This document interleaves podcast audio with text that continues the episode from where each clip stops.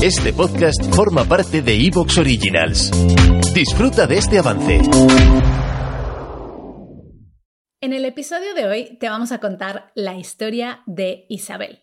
Mamá de dos peques, ingeniera en telecomunicaciones, viene del mundo de la programación y Isabel nos cuenta su historia de reinvención, de cómo la programación que le fascina hacer es un mundo que le exigía muchísimo tiempo y en el que también tenía unos ingresos económicos elevados. De hecho, decidió abrir una tienda de cómics, que es su pasión, el mundo friki, y era su marido el que, bueno, decidió llevar ese trabajo. También vemos un caso como en el que los hombres también los aparcan y también los despiden por elegir ser padres presentes. Pero Isabel nos habla de lo que más trabajo le costó a la hora de conseguir su reinvención, y es el tema de mentalidad y acompañamiento de un grupo de personas que la impulsen y la ayuden a llegar a su objetivo. No te pierdas esta historia que está llena de inspiración y llena de motivación. Vamos a conocer su historia.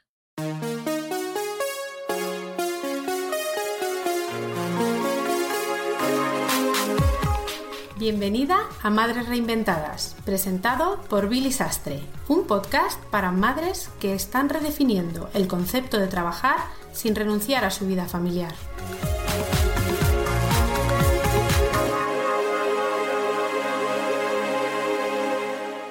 Bueno, en el episodio de hoy te vamos a contar la historia de reinvención de Isabel. Isabel, bienvenida al podcast de Madres Reinventadas. Gracias, Viri. Un placer estar aquí.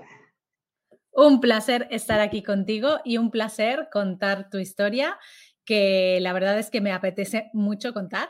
Así que vamos a empezar por lo más importante y eso es cómo se llaman tus hijos y qué edades tienen. Pues tengo dos, un niño y una niña. La niña es la mayor. Los dos tienen nombre friki porque en casa somos un poco frikis y se llama, la niña se llama Nami, que viene de un cómic japonés, de un manga japonés de One Piece y, significa ola de mar. Y, tiene 15 años ya. Y el niño se llama Neo por Matrix y es el elegido. y, tiene 13 ahora. Qué bonito, me encantan estas historias con nombres así auténticos. ¿Qué piensan ellos de tener estos nombres así tan auténticos? No, a ellos les encantan porque, claro, eh, por ejemplo, no coinciden con nadie de clase y que se llamen igual y hay el problema de te llamo por el apellido porque ellos no tienen ese problema, desde luego. No, a ellos les gusta, les gustan sus nombres. Qué bien. Isabel, bueno, vamos a contar hoy tu historia de reinvención, así que cuéntanos un poquito eh, a qué te dedicabas, qué estudiaste, cuál ha sido tu trayectoria profesional desde que, bueno, decidiste estudiar y todo lo demás. Pues yo he estudiado ingeniería de telecomunicaciones, pero siempre me he movido en el mundo de la programación, sobre todo en entorno web, pero en general en todo lo que es el mundo de la programación y que a, mí me gusta. Eh, aparte, claro, llevo ya mucho tiempo, con lo cual, bueno, se me da más o menos bien. Y lo que pasa es que el, programa que, el problema que tiene la programación eh, son los horarios. Son, son normalmente horarios, hoy en día la informática tiene que estar 365 días, 7 días de la semana, y claro, requieren también de guardias, de tardes, de noches, y, y siempre me ha sido muy difícil conciliar en este sentido. Incluso por ponerte un ejemplo, yo me acuerdo en la pandemia, toda gente, bueno, la mayoría decía, ay, estoy aburrida. Y yo diciendo, pues yo no, porque claro, se habló del teletrabajo, pero no todas las empresas estaban preparadas para el teletrabajo. Y yo los tres primeros meses de pandemia estuve trabajando de 11 a 12 horas diarias, más fines de semana, para estabilizar los sistemas.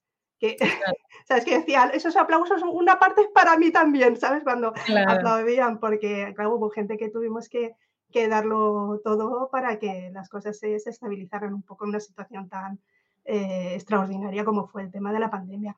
Entonces siempre he tenido ese problema de, horarios, ¿no?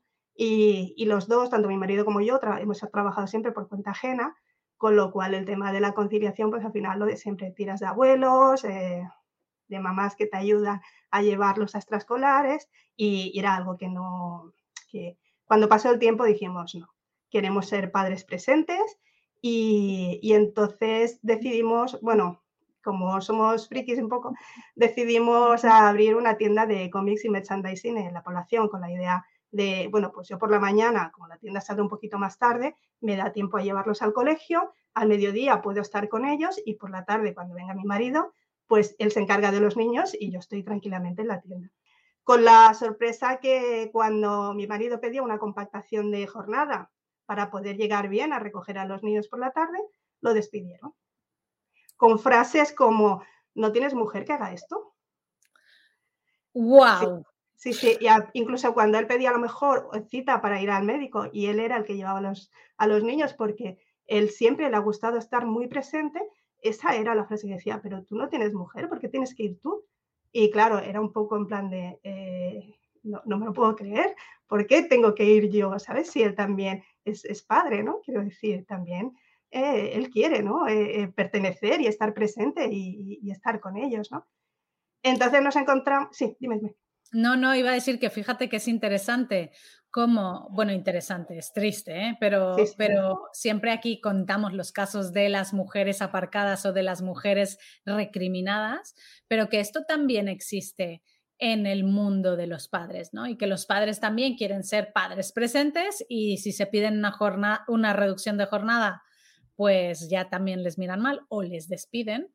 O si quieren ser ellos los que lleven a sus peques al, médico, pues también les miran mal o les hacen comentarios pues completamente inadmisibles, ¿no? Sí, sí, nosotros la verdad es que nos quedamos bastante parados porque, claro, es lo que hablamos, ¿no? O sea, yo me he movido en un mundo muy masculino con el tema de la programación y yo me he encontrado, bueno, tengo que escribir un libro de historias de, de micromachismos y, y, machismos grandes, pero bueno, yo he sabido pues más o menos gestionarlo porque ya sabía dónde estaba metida, pero realmente en esta situación nos encontramos un poco como, eh, ¿qué ha pasado aquí?